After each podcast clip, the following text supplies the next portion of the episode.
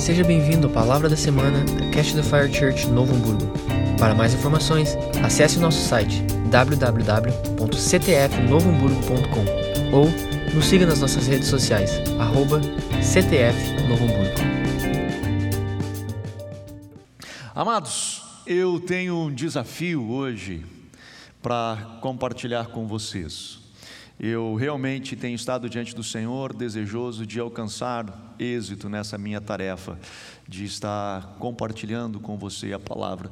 Talvez um pouco diferente do que comumente nós fazemos, é, acho eu, né, um pouco diferente do que normalmente temos, fazemos, mas eu entendo que eu preciso tocar neste assunto, eu entendo que eu preciso dar uma resposta não só à minha congregação, não só à congregação a qual eu sou o pastor, mas também eu sei que isso acaba repercutindo, acaba tendo né, os seus efeitos na nossa rede de igrejas, Catch the Fire, da qual é, eu tenho sido coordenador no Brasil, nas igrejas na América do Sul, e eles próprios me disseram, Anderson, eu gostaria de ouvir uma posição oficial é, do que a CTF tem para dizer. E hoje eu quero estar me posicionando assim, procurando, espero eu, contribuir com você e também com a nossa rede de igrejas, com a, a nossa família Catch the Fire.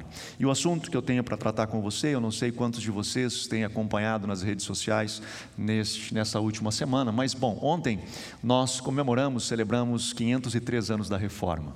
São 503 anos onde Lutero coloca as 95 teses e estabelece as cinco solas de Lutero, e uma dessas solas, ele fala sobre a sola escritura, sobre o conceito da palavra de Deus. Ele fala isso porque na época, e a Igreja Católica, da qual ele traz a reforma, ela entende que em peso de igualdade, em peso de revelação de igualdade, nós temos a Bíblia, mas nós também temos o clero em algum momento específico a qual ele, ele se encontra, e temos também a tradição da igreja, e todos esses três têm um peso igual. Lutero diz: não, nós só temos a Bíblia como a única regra de fé e prática, e é dela que nós tiramos a nossa fé. Pois bem, Nesse dia que nós celebramos ontem, 503 anos da reforma, ele na verdade culmina numa semana onde o Brasil, quem acompanha, como eu falava, as redes sociais, viu um alvoroço a partir de uma palavra de um pastor, da qual eu tenho uma profunda admiração, que é o pastor Ed Renekiewicz, é, da Batista da Ibabe, né, de São Paulo, e ele faz uma declaração em uma pregação no domingo passado, aonde nas entrelinhas, né, na, na sua palavra, ele fala nisso, eu vou ler depois especificamente, até para não fugir é, do tema, mas ele diz que a Bíblia ela é insuficiente e ela precisa ser atualizada. Bom, quando ele fala isso, é, deu um alvoroço, as redes sociais bombaram e foi uma confusão. Eu não sei quantos de vocês acompanharam, só para eu ter uma ideia, quantos de vocês estão sabendo do que, que eu estou falando? É... Caramba, tem aqui um terço, acho que 27% mais ou menos Deu, não.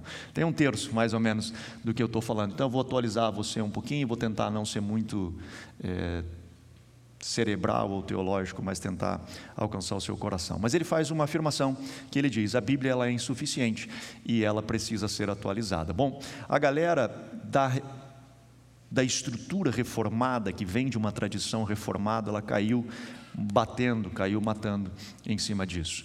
Na quarta-feira ele faz um segundo vídeo onde ele tenta explicar o que aconteceu no domingo, reafirmando que ele acredita na inerrância da palavra de Deus, que ele diz: "Não, a Bíblia ela não contém erros, ela é a palavra de Deus". E eu sim continuo crendo na Bíblia como a única regra de fé e prática. Bom, eu aqui não vou falar dele, eu não vou falar do Ed, porque a sua fala no domingo passado, ele estava falando para a sua igreja local, no seu culto dominical, direcionado, obviamente, à sua congregação. Claro que ele, com as transmissões, com a internet, isso se espalha e toma uma, uma repercussão muito grande, principalmente ele, que é uma figura é, importante na nação né, a sua fala tem uma importância na nação. Mas eu não quero lidar com ele especificamente, eu acho que eu não tenho o direito de falar dele, e a razão pela qual eu não tenho direito de falar dele, ou de, entre aspas, tentar corrigi-lo ou falar qualquer coisa que eu acredite, porque eu também nunca esteve do lado, eu nunca estive ao lado dele para estender a mão para ele. Por isso agora não posso eu me aproveitar de talvez um momento para tentar criticá-lo. Ele tem a sua igreja, tem o seu presbitério, tem os seus pastores e eles vão estar cuidando dele, ainda que de novo é ele, se ele está certo, se ele não está. Não, neste momento, nas afirmações dele, eu não quero lidar com isso. Eu, eu, preciso que você entenda. O que eu estou falando aqui não tem nada a ver com a pessoa do Ed, mas o que trouxe para a discussão a nível de Brasil, isso eu preciso lidar. Com conceitos que foram trazidos, eu preciso lidar. E tudo que eu vou falar agora, não estou dizendo que o Ed fez essa afirmação.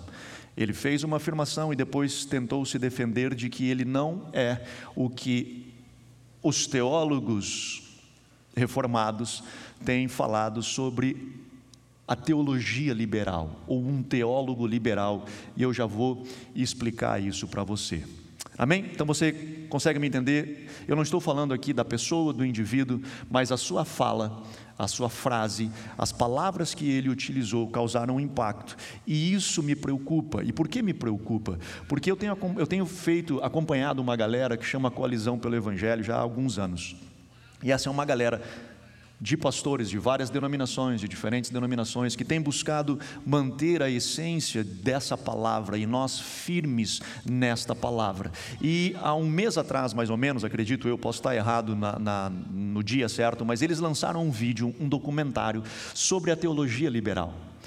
O quão é, é, é danosa ela é para a igreja, para aquilo que nós acreditamos. E agora, uma semana atrás, vem toda essa discussão sobre o que é a teologia liberal, o quão liberal somos e o que, que não é. Mas deixa eu ler para você a, a, frase dele, até para eu ser. É, não cometer nenhum erro, não ser injusto nessa frase. Isso aqui é literal, é, é transcrito da sua fala. Ele diz assim: É nesse sentido que a Bíblia é insuficiente a ética bíblica reflete uma estrutura da sociedade daquele tempo, daquele mundo, daquela época. Não dá para pegar um texto que foi escrito há dois mil anos antes e trazer para hoje, aplicando literalmente o que esse texto está dizendo, sem perceber nas suas linhas, que nas suas linhas a Bíblia é insuficiente. Mas nas suas entrelinhas, na revelação que traz o respeito do Cristo, traz a respeito do Cristo ressurreto, a Bíblia explode promovendo uma grande revolução no mundo. Então a gente precisa atualizar a Bíblia. Porque se eu não atualizo a Bíblia e se eu leio literalmente e digo está suficiente a leitura da escritura literal, eu legitimo a escravidão que era o texto que ele estava lendo de Filipenses. Bom, de novo, eu não quero entrar no aspecto dele, da pessoa dele, nem da sua justificativa, mas basicamente o que ele estava querendo se explicar neste contexto é o seguinte: não dá para pegar, por exemplo, e aí ele fala nesse segundo vídeo, ele diz: bom, a Bíblia fala de que a mulher na igreja não pode falar, a igreja não a mulher, a igreja na igreja ela não pode ter fala. Se ela quiser perguntar, pergunta para o marido em casa e o marido vai explicar. Bom, nas nossas igrejas hoje, a CTF é uma delas, nós temos mulheres que não só falam, mas pregam e exercem cargo de liderança ele diz: tem igrejas que usam véu, porque Paulo instrui na sua carta as mulheres a usarem véu. Mas na nossa igreja, e nós na CTF, igualmente não usamos véu. E aí ele diz: hoje nós precisamos então, e eu vou colocar isso entre aspas, atualizar a Bíblia.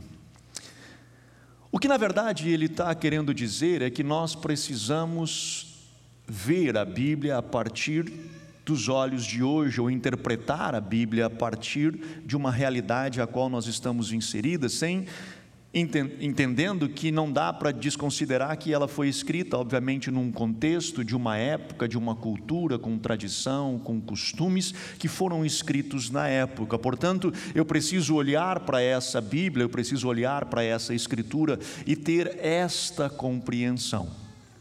Qual que é o perigo de tudo isso?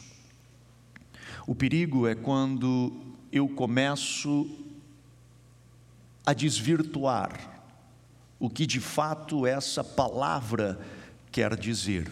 E não é a primeira vez que isso acontece. Logo no início, já no primeiro século, nós vemos, acredito eu, que tenha sido o primeiro desafio da fé cristã, da palavra de Deus é quando surge o gnosticismo, que era na verdade um movimento, que a cultura grega era muito forte na época, e eles ficaram maravilhados com o cristianismo e tentaram criar então alguma coisa que fosse a junção desses dois, chamado de gnosticismo, que acabou é, sendo rejeitado, obviamente, pela igreja na época por entender que não, não era, não é por aí. Nós temos a palavra, é o evangelho, ele é suficiente em si mesmo.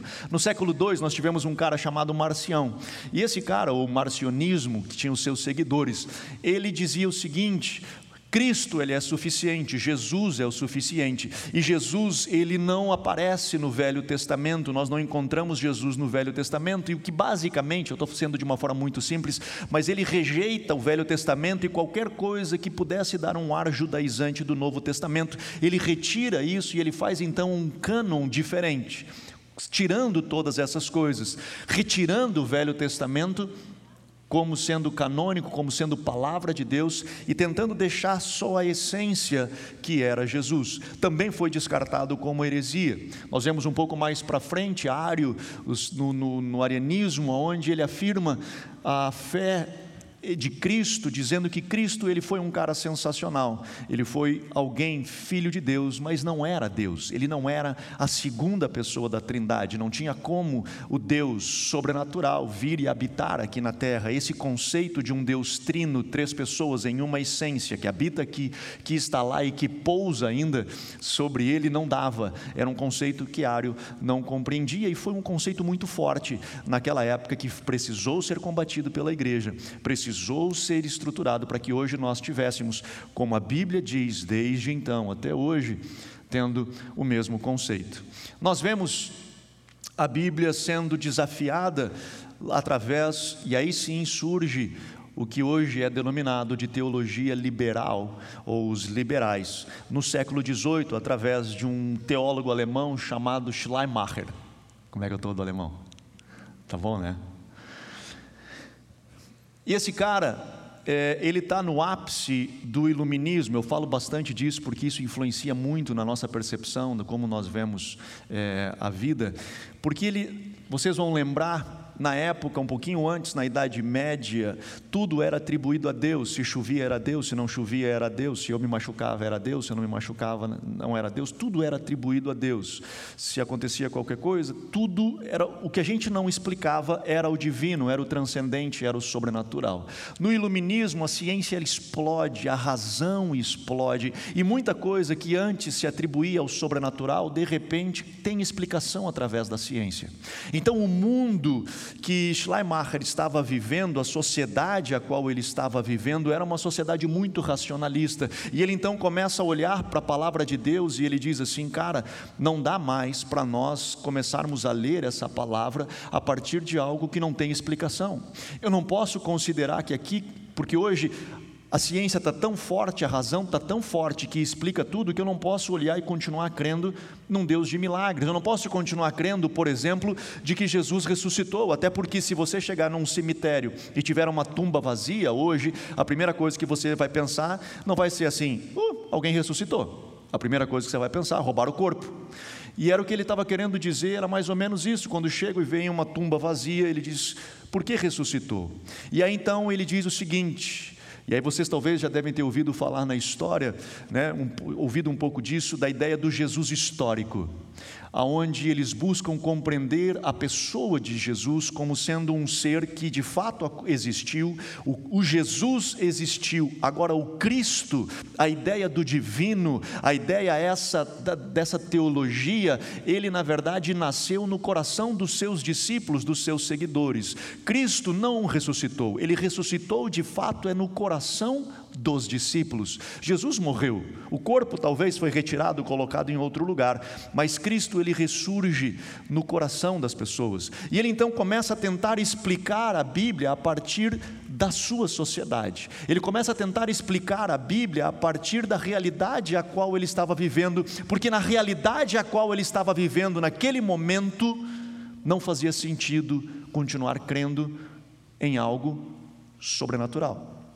Então ele tira os milagres da Bíblia e os milagres passam a ser mitos, a ser histórias da mitologia que motivavam a fé e ajudavam as pessoas a continuar crendo em Deus.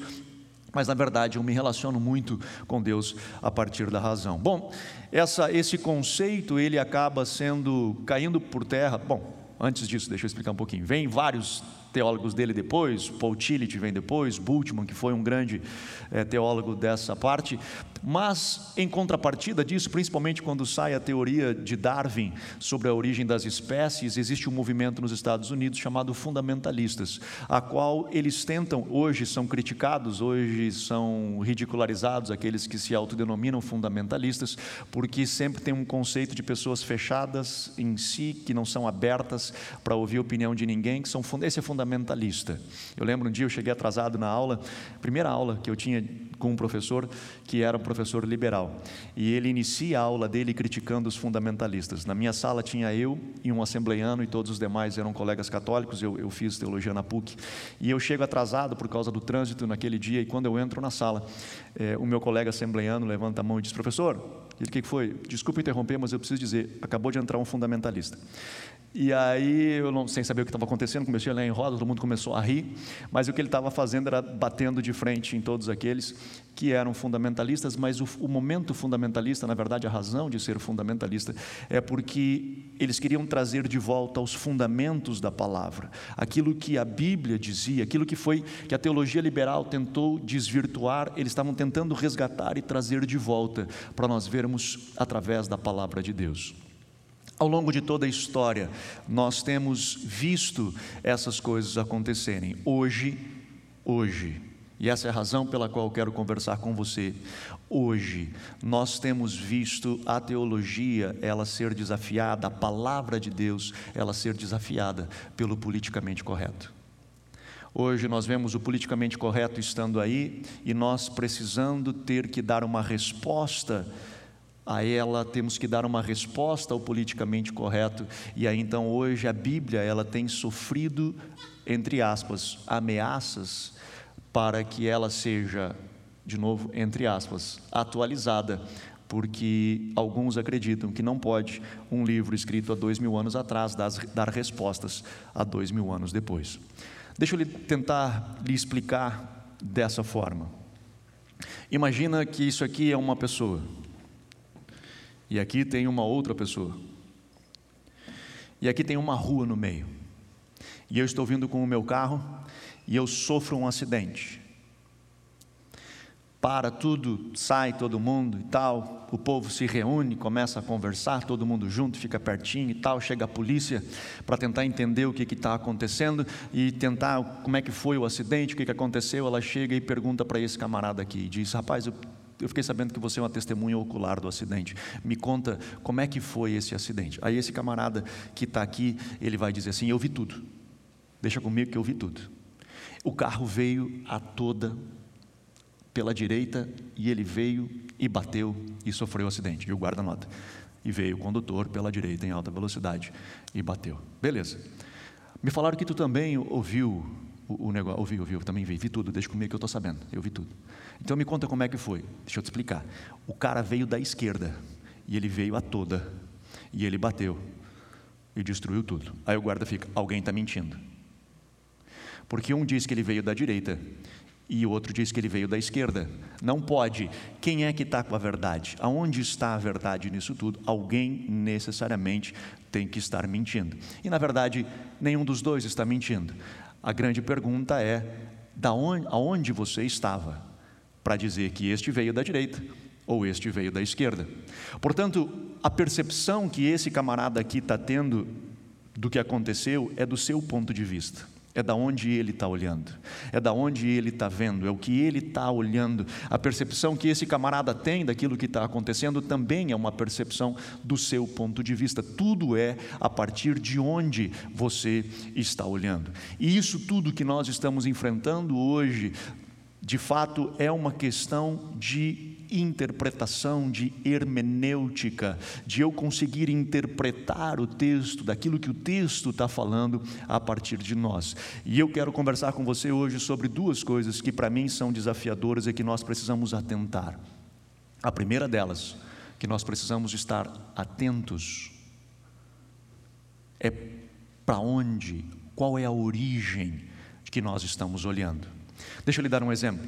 É como nós falamos e falamos aqui durante a pandemia sobre escatologia. Hoje existem três grandes escolas de escatologia, em cada uma delas nós temos grandes teólogos, homens inteligentíssimos que dizem isto é a verdade. O outro diz esta é a verdade e o outro diz esta é a verdade. Uma delas é a, a, a escatologia histórica e ele acredita, essa escatologia, ela acredita que as profecias bíblicas, as profecias escatológicas, as profecias do final dos tempos, elas se cumprem ao longo da história. Nós vamos vendo elas se cumprirem. Então nós vemos profecias que se cumpriram lá atrás, outras que estão se cumprindo e elas vão ao longo da história. Nós temos a escola preterista, o próprio nome diz, ela leva o pretérito ao passado, ela pega as profecias escatológicas e ela já olha ao passado como cumpridas. Por exemplo, Mateus 24, quando Jesus diz no final dos dias haverá guerras, rumores de guerras, os homens, é, o amor de muitos se esfriará, enfim, o que diz o texto de Mateus 24? Eles jogam isso tudo para o passado e eles conseguem encaixar Mateus 24 a partir da destruição de Jerusalém em 70 depois de Cristo.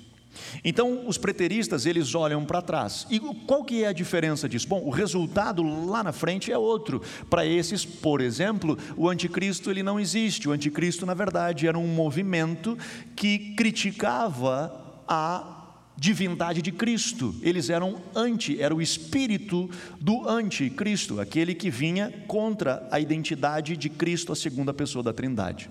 Entre outros aspectos, na verdade, o resultado final, eles veem uma igreja gloriosa, uma igreja que resplandece. E tem os futuristas, que é a terceira escola, que pegam essas mesmas profecias e jogam elas para o futuro, entendendo alguns deles que também parte aconteceu até a década de 70, mas elas têm duplo sentido e elas jogam lá para frente, aonde nós então vemos todo um conceito de anticristo diferente, com um domínio, uma ordem mundial, todo um domínio de um governo mundial, enfim. São três escolas totalmente distintas, com resultados distintos e que todos são sinceros nas suas buscas, tentando entender. Por que nós temos três resultados diferentes? Porque o ponto de partida de cada um deles é diferente. Se eu abordo as profecias olhando elas como já cumpridas, eu vou ter um resultado final. Se eu jogo as profecias para o futuro, eu vou ter um outro resultado. Hoje, nesse conceito de realidade que nós estamos vivendo, nessa, nesse conceito de tentar trazer a realidade da Bíblia para o dia de hoje, você tem duas formas de fazer isso.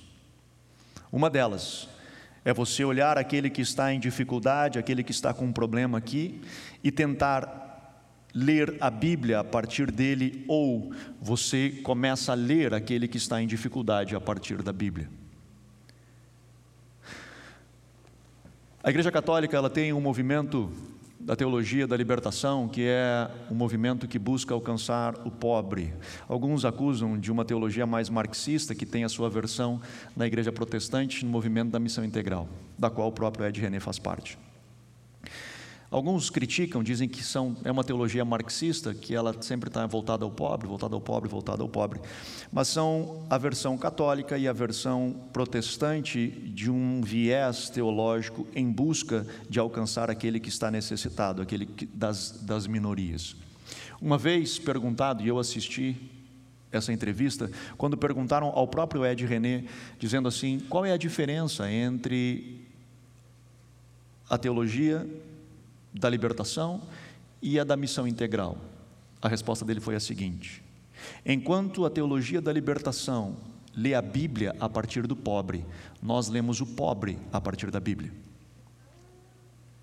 Note que é um ponto de início de hermenêutica, é um ponto de interpretação, é por onde eu estou olhando, é aonde eu inicio o meu ponto para trazer a resposta ao que eu quero.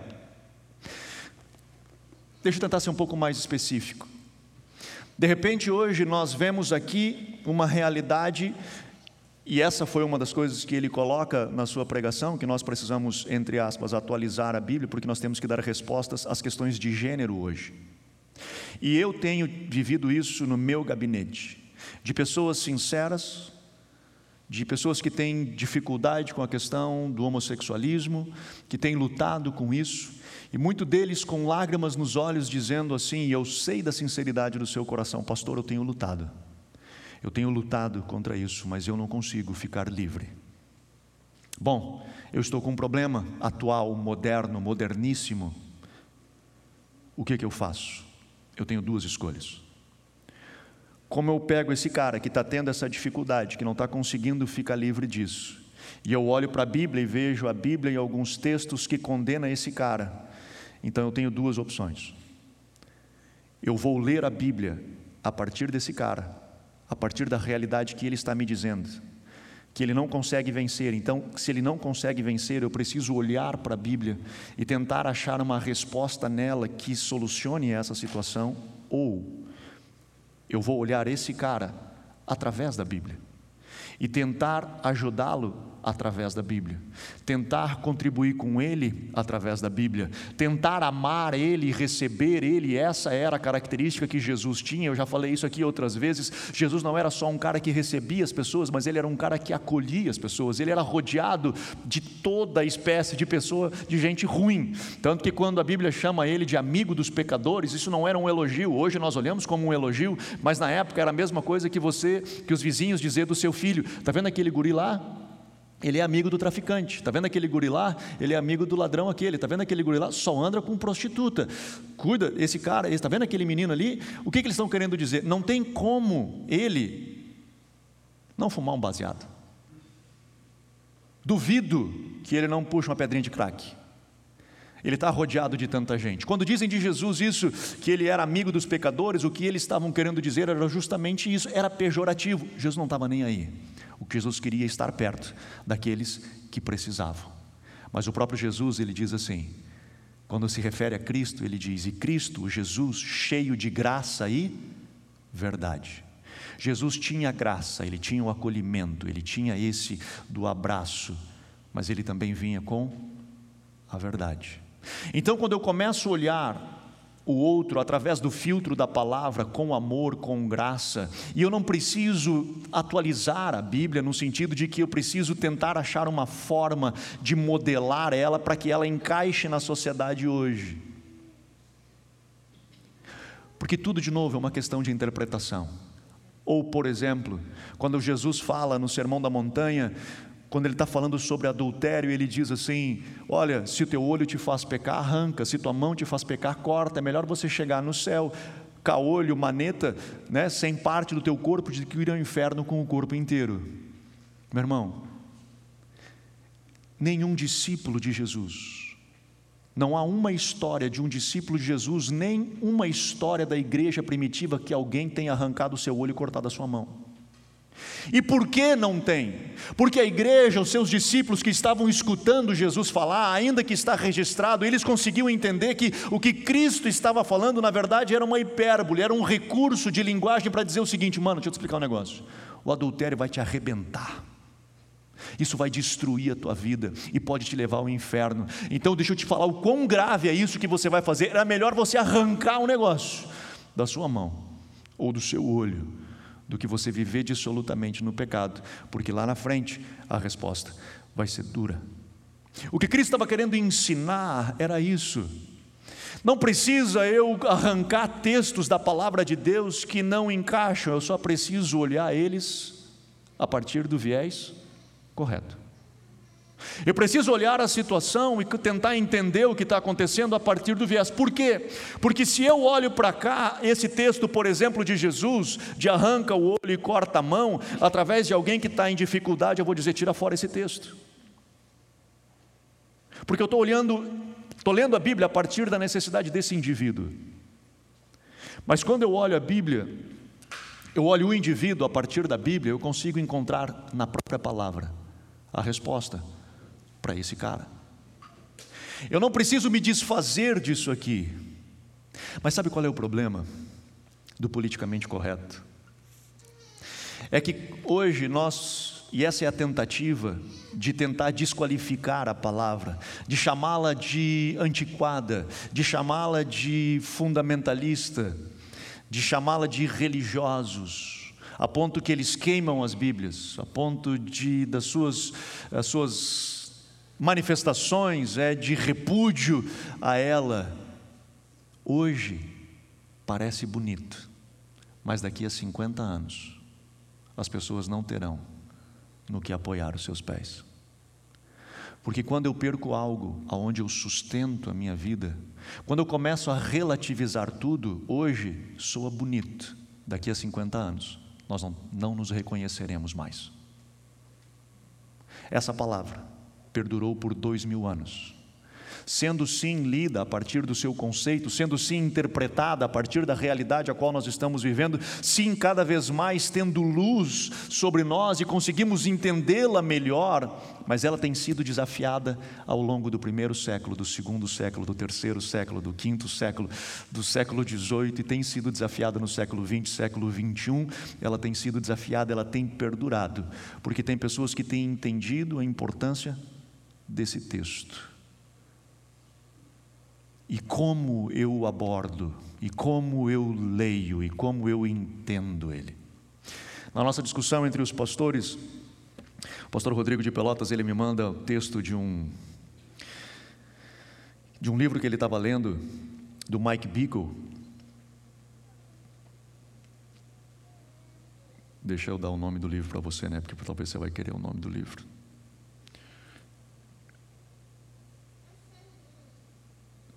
Chama Sete Compromissos para o Crescimento Espiritual. E nesse livro ele diz o seguinte, em um parágrafo, me permita ler para você.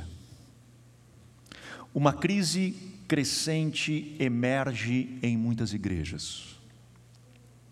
Uma nova onda de confusão, embora sutil, tem seduzido sistematicamente muitos jovens ao engano jovens sinceros, cujos corações já foram incendiados por Jesus, estão sendo atraídos a fazer concessões em relação à verdade e às práticas bíblicas fundamentais. O verdadeiro perigo desse novo tipo, entre aspas, de cristianismo é encoberto por obras de compaixão e justiça e agora são palavras minhas que soa bonito, né? Estou envolvido em compaixão e justiça, nas quais seus seguidores se envolvem. No entanto, eles não reconhecem que nenhuma atividade ministerial pode equilibrar as profundas concessões espirituais e bíblicas que eles têm abraçado. Sim, eles têm feito cada vez mais em nome da justiça e da compaixão, mas cada vez menos em nome de Jesus.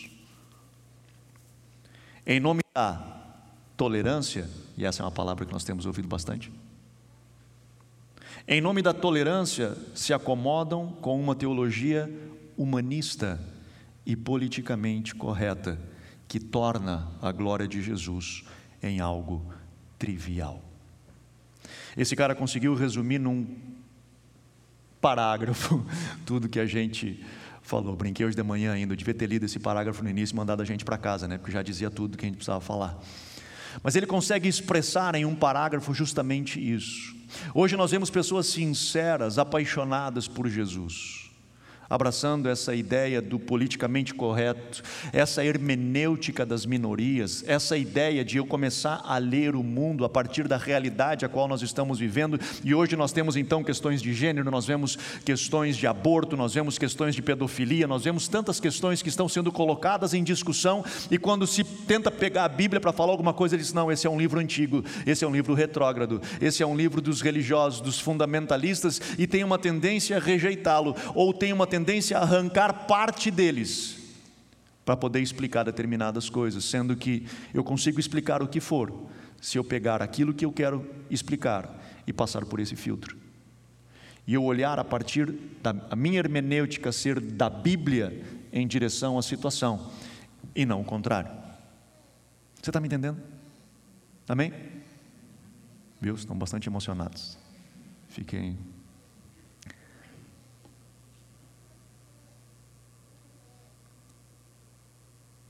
Nós somos um ministério da graça. A CTF tem por característica ser um ministério da graça. Nós somos uma igreja que busca tentar ver o Evangelho a partir dos olhos da graça de Cristo, porque Paulo justamente diz em Gálatas, batendo forte contra a religião, forte contra a religiosidade, forte contra aqueles que eram radicais religiosos, fariseus, hipócritas. Ele bate forte, porque é o Evangelho da graça. Mas o Evangelho da Graça não nega a verdade. O Evangelho da Graça não faz concessões à verdade para acomodar a verdade a uma situação do mundo atual. Porque este mundo, de novo eu digo, daqui a alguns anos, ele vai mudar. E lá na frente, se nós começarmos a abrir concessões, sem de novo, que eu quero que vocês que você me entenda, não é que eu vou ficar pensando como há dois mil anos atrás, mas eu preciso olhar este texto a partir de uma realidade de hoje. Se eu começar a fazer concessões, daqui a 50 anos, nós não nos conhecemos mais, nós não reconhecemos mais, nós não temos mais princípios, não temos mais valores, nós somos uma sociedade despedaçada, uma sociedade destruída.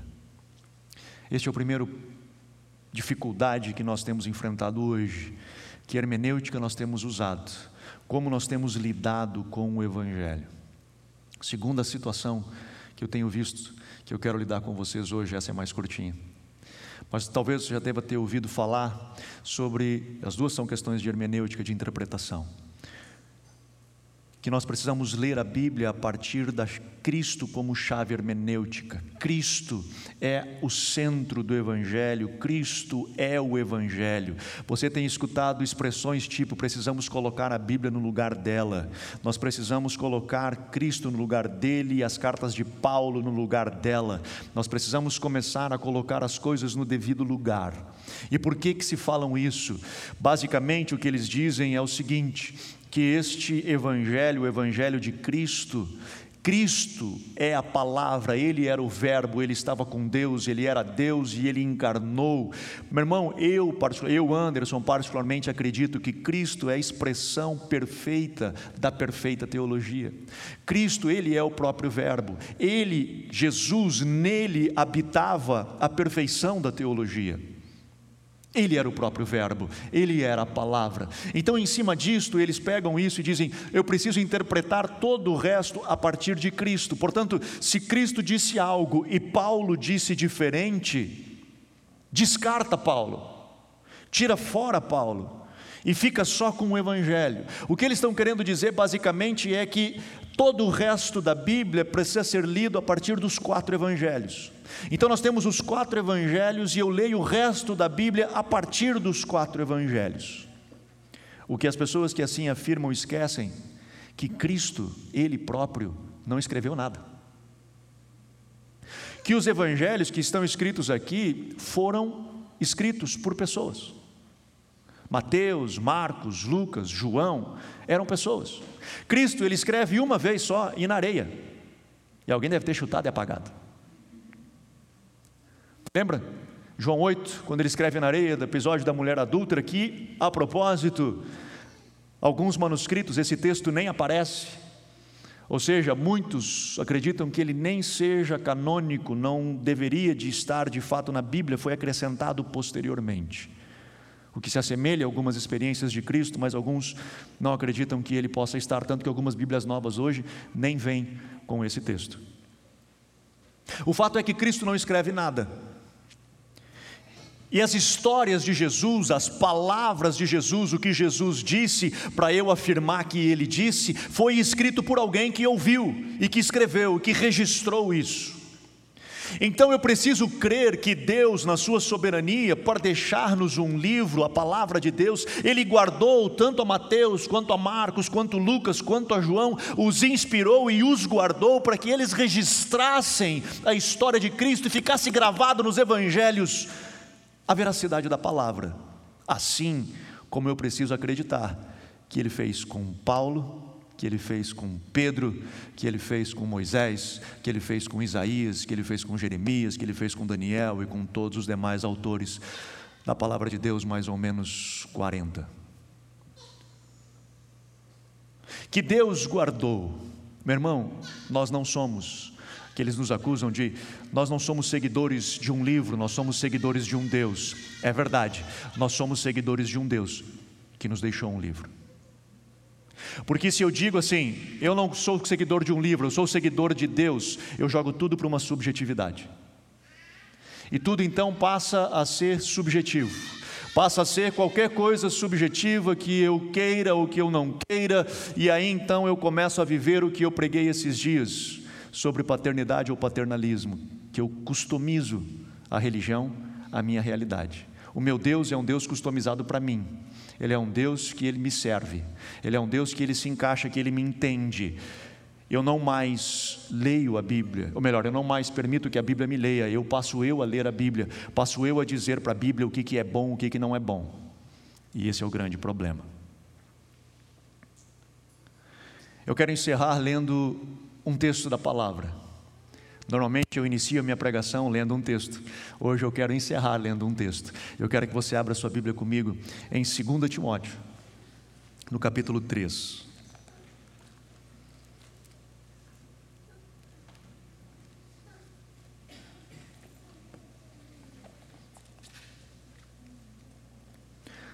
Segundo Timóteo, capítulo 3, o verso 14.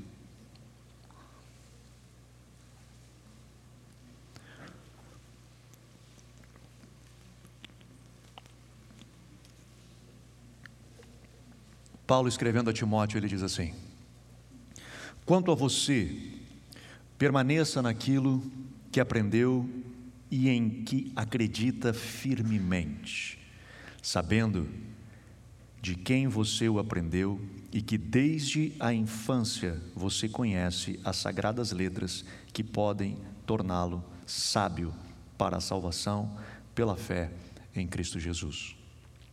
Note, que a instrução de Paulo a Timóteo aqui, ele diz: você precisa permanecer firme. Existem fundamentos que você coloca os seus pés e você permanece firme nesses fundamentos, porque se você assim o fizer, aquilo que você aprendeu desde a infância, conhecendo as sagradas letras, agora preste atenção, neste momento que que ele, desde a infância, começou a conhecer as sagradas letras, o que Paulo está se referindo como sagrado, como escritura sagrada, é o Velho Testamento.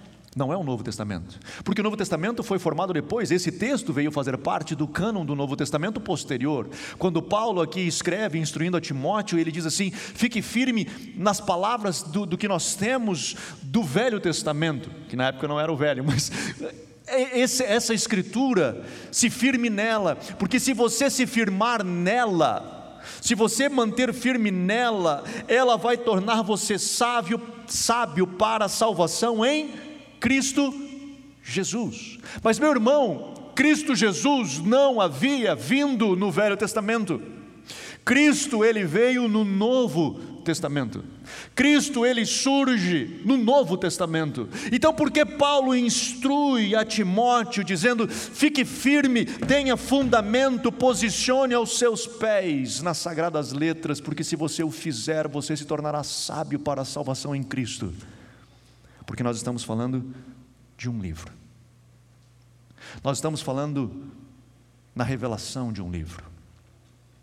Se eu olhar a partir da realidade, eu vou olhar o Velho Testamento e vou dizer assim: cara, é só um velho, assim como nós tivemos de Marcião. Não, tira fora, só fica com o Evangelho, só fica com o que fala de Jesus, tira fora o que é judaizante, porque a realidade do mundo hoje não é mais essa. Antes tinha a religião judaica que era forte, hoje não mais, tira fora. É uma interpretação, eu estou olhando para uma realidade. Agora, se eu olhar a realidade de Cristo a partir da palavra, eu vou, eu vou encontrar Cristo no Velho Testamento. Eu vou encontrar a expressão de Cristo por todo o Velho Testamento, porque é palavra de Deus, é palavra escrita, revelada, inspirada de Deus. Tudo passa pelo ponto da onde eu estou olhando. E ele continua no verso 16. Toda a Escritura, toda a Escritura. Hoje nós podemos olhar, tanto velho quanto novo. Não é só Evangelho, não é só velho, não é só novo, não é só carta de Paulo. Todo o Evangelho, toda a Escritura, melhor dizendo, é inspirada por Deus e útil para o ensino, para a repreensão, para a correção, para a educação na justiça. Essa palavra, essa palavra, toda ela, toda ela, ela é útil para ensinar, para repreender, para corrigir e para educar em justiça. Portanto, hoje nós temos visto muita injustiça social. A ideia do politicamente correto é tentar eliminar as mazelas da justiça social. A agenda progressista tem falado muito de injustiça social. A palavra é a resposta para corrigir, para educar, para ensinar em toda justiça. E ele segue, a fim de que o servo de Deus seja perfeito e perfeitamente habilitado para toda boa obra. Meu irmão, meu desejo nessa noite nessas palavras é tentar fazer com que nós, enquanto igreja, possamos nos posicionar no lugar certo. Muitos ventos de doutrina, muitos abalos têm vindo contra a fé cristã. Não estou dizendo para nós sermos retrógrados, não estou dizendo para nós sermos fechados, não estou dizendo para nós sermos religiosos. O que eu estou dizendo é que nós precisamos ler o mundo a partir das Escrituras e não ler as Escrituras a partir da sociedade a qual nós estamos vivendo. Amém? Vamos ficar de pé.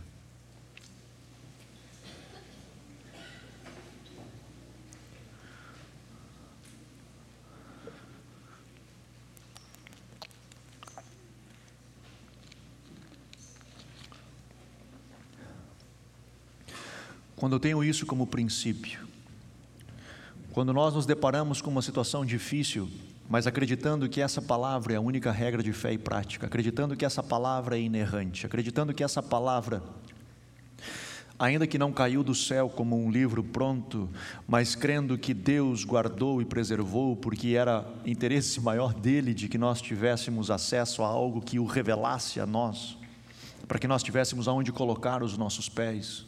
Quando nós temos essa compreensão dessa palavra e nós nos debruçamos sobre alguma realidade difícil na nossa vida e que nós não sabemos explicar, mas quando nós começamos a olhar e dizer, ok, eu não estou conseguindo entender, eu estou realmente numa situação difícil aqui.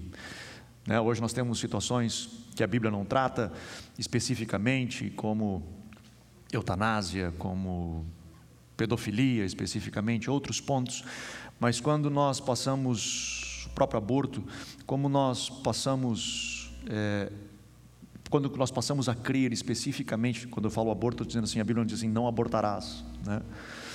É, quando nós entendemos que isso aqui é a palavra de Deus, e eu pego uma situação difícil como essas, algumas dessas que eu citei, e digo, ok, Deus, eu preciso entender o que está acontecendo a partir disso, eu vou encontrar respostas.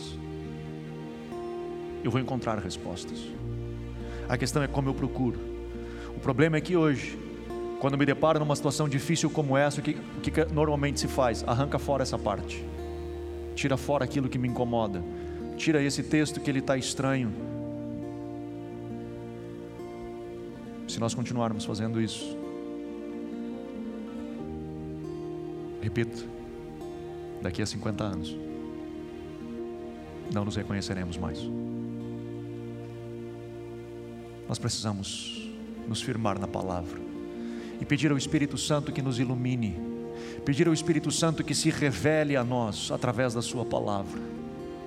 E que se tiver alguma conduta moral que precisa ser mudada, que nós venhamos a ser mudados e transformados. Permitir que a palavra nos lave, permitir que a palavra nos ministre, permitir que a palavra fale conosco. Em nome de Jesus. Feche teus olhos. Aleluia.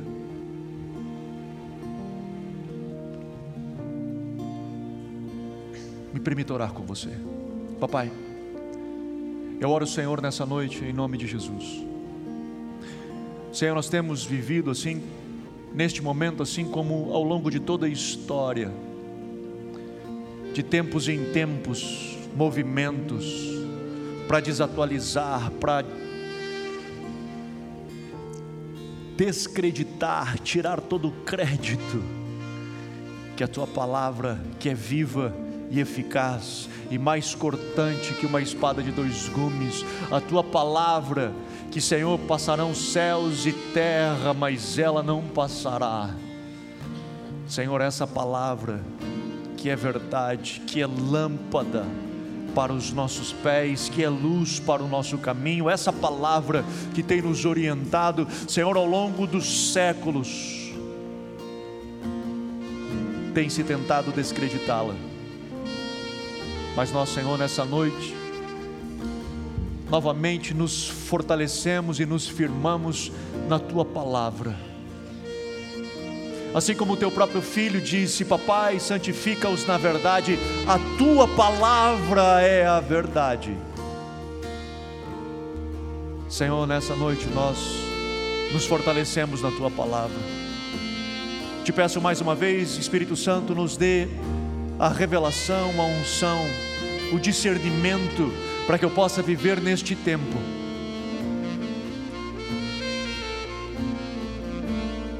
firmado em Ti, vivendo em Ti e para Ti, em nome de Jesus, em nome de Jesus, aleluia, aleluia.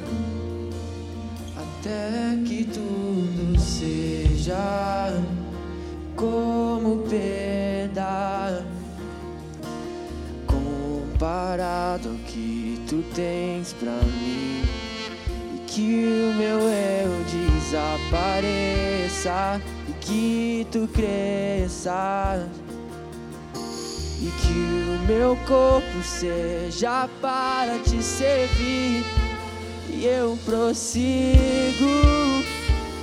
para o alvo pelo prêmio da soberana vocação de Deus em ti, ó meu Jesus.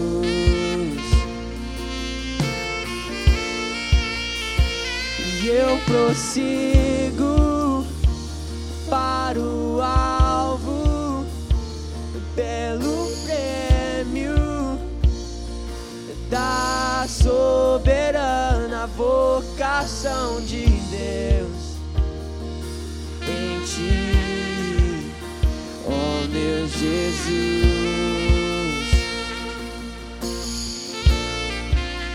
Até que tudo seja como perda comparado que tu tens pra mim que o meu eu desapareça e que tu cresça e que o meu corpo seja para te servir e eu prossigo